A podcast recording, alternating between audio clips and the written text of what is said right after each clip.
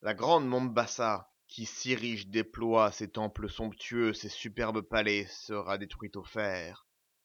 Puis, aux flammes en proie, en vengeance des torts que ces gens vous ont faits, sur la côte de l'Inde, on voit la mer couverte de barques et vaisseaux armés pour votre perte. Mais Lorenzo est là, et sa flotte en ces lieux va bientôt accomplir des faits prodigieux.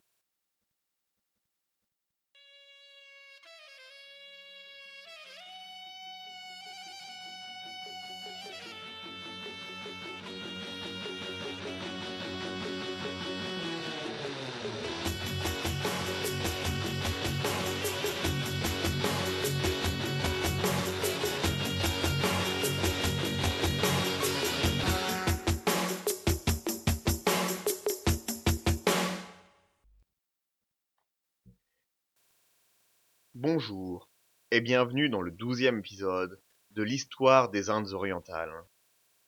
Nous étions en 1504. Après un long siège et de cruelles batailles, le Samoudri de Calicut repartait humilié par le génie d'un capitaine portugais, Duarte Pacheco Pereira. Vague après vague, ces bateaux légers furent ravagés par les canons portugais.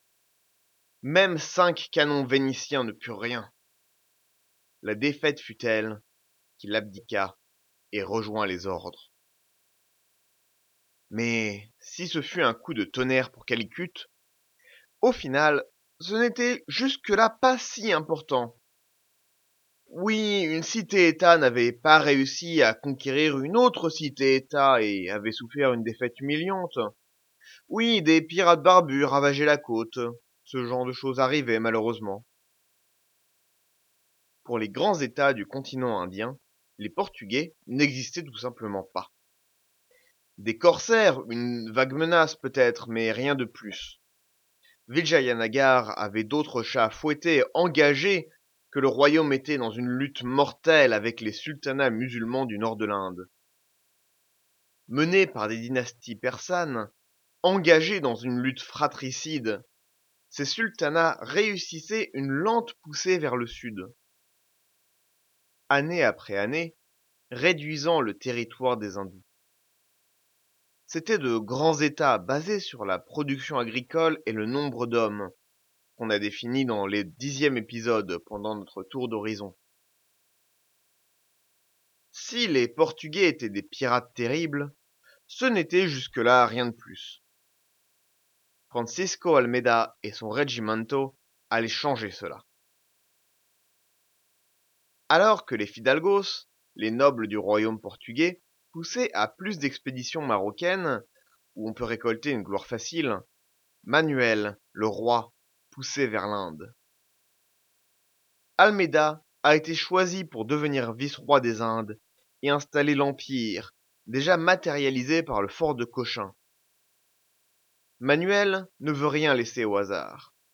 Le Regimento est un document de plus de 100 pages décrivant en de multiples chapitres et sous-chapitres la mission exacte de Almeida et le plan au court, moyen et long terme pour dominer l'océan Indien.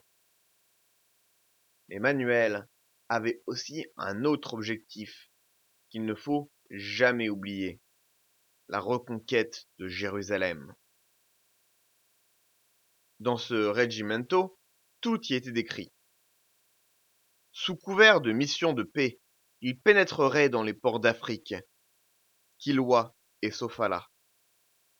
Il devait demander la soumission définitive des cités de l'Inde, dont Calicut, et expulser les musulmans de la zone.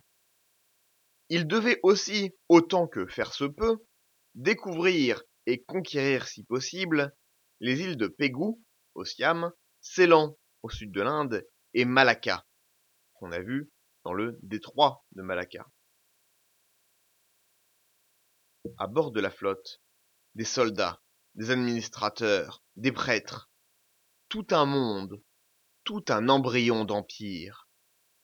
Aussi présent parmi l'armada, le propre fils de Almeida, Lorenzo, ou Laurent comme on l'appellera par simplicité. Une autre pierre angulaire du plan était la construction de forts, Certains voulait attaquer directement la mer Rouge, prendre ces maudits morts à la gorge, tandis que Manuel préférait d'abord construire des forts en Inde et en Afrique pour enraciner la présence portugaise. Kilwa Sofala, s'appuyant sur les tensions internes de ces cités, les Portugais purent extraire des concessions, des emplacements pour les forts, un tribut annuel et une soumission au roi du Portugal, contre le soutien militaire de la puissante artillerie européenne. Mombasa tenta de résister grâce à des canons repêchés après le passage de Gama. Quand une de ses caravelles avait coulé, les plongeurs avaient réussi à récupérer plusieurs canons et à les remettre en marche. La ville était bien défendue, un bon fort, des artilleurs qui savaient à peu près ce qu'ils faisaient. Mais un coup de canon chanceux fit exploser la poudrière, et la ville fut brûlée, puis pillée. Le sultan finit par se rendre après un combat rue par rue et écrit cette lettre au sultan de Malindi, son grand rival. Dieu vous garde, Saïd Ali. Sachez qu'un grand seigneur passa ici, brûlant tout. Il pénétra dans ma ville si brutalement et cruellement, n'épargnant personne. Homme ou femme, jeune ou vieux ou enfant au berceau. Non seulement furent-ils tous tués et brûlés, que les oiseaux des cieux eux-mêmes tombèrent à terre. Dans la ville, la puanteur de la mort est telle que je n'ose y entrer. Et personne ne pourrait même estimer la grande valeur des richesses qu'ils emportèrent. Comme on l'a vu, la propagande par la terreur était une spécialité portugaise.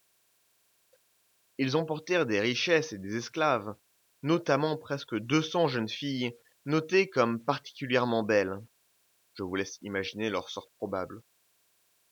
Néanmoins, on nous dit que le sac de la ville n'était pas le souhait d'Almeida, mais venait plutôt des fidalgos et des soldats du rang. Ceux-ci avaient en effet l'habitude de se payer sur la bête. C'était comme ça qu'ils travaillaient au Maroc, là où ils avaient tout appris. Cette tension entre les souhaits des administrateurs et hum, l'impétuosité des fidalgos sera un problème durant tout l'Empire portugais il faudra un Albuquerque pour les mater, même si ce ne sera que temporaire. On pourrait considérer tout ce long raid sur l'Afrique comme de la violence aveugle. Ce serait se tromper. Il s'agissait d'un plan pour démonter complètement, pierre par pierre, homme par homme, le monopole arabe sur l'océan Indien. Ils arrivent ensuite en Inde, où s'ensuivent quelques disputes commerciales, se terminant en attaques brutales. Laurent, le fils d'Almedia, y gagnera le surnom du diable. Là, Almeida va commencer à se rendre compte de l'immensité de l'Inde. Des empires s'étendait par-delà les montagnes et les plaines de la côte. Si les Portugais voulaient rester ici, ils devraient devenir plus que des pirates. À Cananor, il reçut des ambassadeurs de plusieurs de ces empires et royaumes, et le Raja de Cananor promit même sa sœur en mariage à Manuel Ier. On ne sait pas si la sœur alla effectivement au Portugal, mes sources ne le confirment pas mais surtout, il lui accorda la permission d'utiliser ses ports et de construire un fort. Il avait probablement compris qu'il était plus simple de construire un port et d'énerver temporairement les marchands musulmans que de reconstruire la ville et compter les morts après. Il arriva à Cochin. Le vieux Raja avait abdiqué, laissant le trône à son neveu. Et là, Écoutez bien ce qui va se passer. C'est une tactique qui sera réutilisée en Inde pour les quatre prochains siècles. Le problème est que le neveu, bien que légitime selon la loi hindoue, n'avait pas le soutien de tous et avait des rivaux. Ah. si seulement il y avait une force capable d'imposer sa légitimité. Les Portugais furent donc ravis de lui donner un coup de main. Avec les Portugais de son côté, Nambeadora, comme il s'appelait, put monter sur le trône. Quels braves gens ces Portugais. Auraient-ils fait ça de gaieté de cœur, parce qu'ils sont gentils Non, évidemment. Peut-être ont-ils fait ça pour euh, quelque avantage commercial alors? Non. Le temps du commerce pur était passé. Il était maintenant le temps de l'Empire. Les Portugais étaient venus pour établir une vice-royauté, un siège permanent pour un empire pluriséculaire. Nambeadora tenait maintenant son pouvoir du roi Manuel du Portugal et était officiellement son vassal. Manuel pouvait donc se targuer d'être seigneur des Indes sans trop exagérer. On a vu dans le dernier épisode que, année après année, le titre du roi du Portugal s'étendait au fur et à mesure des conquêtes ou simplement des terres qu'ils avaient vues par leur télescope. En plus, Almeida exigea de pouvoir rebâtir son fort. Fort Manuel était une bâtisse de bois et de terre, construite par les frères Albuquerque dans l'urgence. Elle avait fait ce qu'on lui demandait jusque-là, mais ce n'était pas assez pour la tâche à venir. Il fit rebâtir le fort en pierre, malgré les inquiétudes du nouveau Raja de ses prêtres brahmines. On ne pourra plus les en déloger, et la ville restera sous contrôle européen tout du long jusqu'en 1947, date de l'indépendance de l'Inde. Il faudra les canons hollandais pour que les Portugais en partent en 1663. Almeida ne perdit pas une seconde.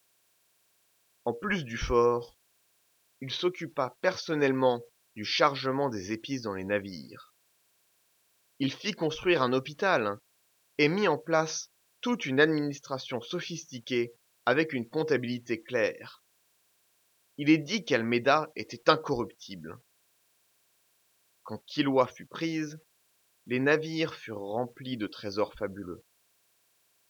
Almeida ne garda pour lui qu'une seule flèche, mais s'assura que tous eurent une part du butin, pas seulement les riches nobles. En effet, on l'a vu qu'il n'était pas toujours d'accord avec les souhaits et l'impétuosité des fidalgos, mais seul, il ne pouvait rien. Il pouvait juste réaliser son rêve si les soldats du rang étaient avec lui, s'ils le soutenaient et lui étaient loyaux. C'est pourquoi il s'assura toujours qu'ils étaient payés à temps. Mais il y a autre chose de très intéressant. Il y a autre chose qu'il promut. Voyant l'immensité et la, grandeur de l'Inde, sa richesse, sa population, son industrie, Almeida se rendit compte que le petit Portugal et son minuscule million d'habitants ne pouvaient seuls garder le pouvoir. Les conditions sanitaires étaient mauvaises, les hommes d'Europe mouraient de maladies tropicales trop facilement, quand ils ne mouraient pas en route vers l'Inde. S'obstiner signifierait la perte de l'Inde et la ruine du Portugal. C'est pourquoi il encouragea les mariages mixtes et la création d'une population métisse. Les enfants seraient éduqués dans la foi chrétienne et pourraient gonfler les rangs des armées et des marchands. Ils pourraient devenir diplomates ou agriculteurs, prêtres ou négociants.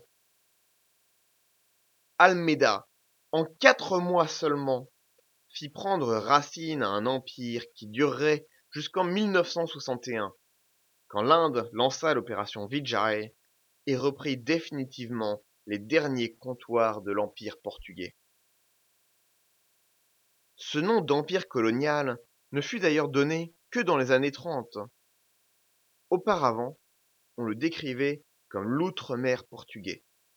Comme nous décrivons maintenant la Guyane ou la Réunion en France. Il ne s'agissait pas d'un empire colonial, mais bien d'une partie intégrante du Portugal. Cela est peut-être lié à la faiblesse de la métropole, mais a certainement été aidé par cette classe de métis. En brouillant les distinctions formelles colonisateur-colonisé, Almeida permit l'établissement d'un spectre ethnique. Mais pendant qu'Almeida s'agite et bâtit son empire, d'autres forces se réveillent. Les Mamelouks d'Égypte vivaient dans une douce indolence, parasitant les flux commerciaux de la mer Rouge sans vraiment agir dessus. Les vrais acteurs étaient les Vénitiens, avec leur comptoir d'Alexandrie et leur réseau dans le Levant et l'Orient. Ils voyaient bien ce qu'il se passait, mais ne pouvaient pas faire grand-chose. Par manque de moyens peut-être, mais aussi par objection morale et diplomatique. Un royaume ou une république chrétienne ne pouvait pas en attaquer un autre à cause de ses succès contre les infidèles. Tout le monde se retournerait contre eux. Non, il fallait être plus subtil. S'en suivra un jeu d'alliance destiné à éveiller le soldat endormi, à pousser les Mamelouks à monter une flotte et à aller déloger les Portugais avant qu'il ne soit trop tard. Alors que les épices débordaient des quais de Lisbonne, que la ville renaissait grâce à cette richesse, mais aussi que les Ottomans tentaient de prendre contrôle de la Méditerranée orientale, c'était tout simplement la survie de Venise qui était en jeu.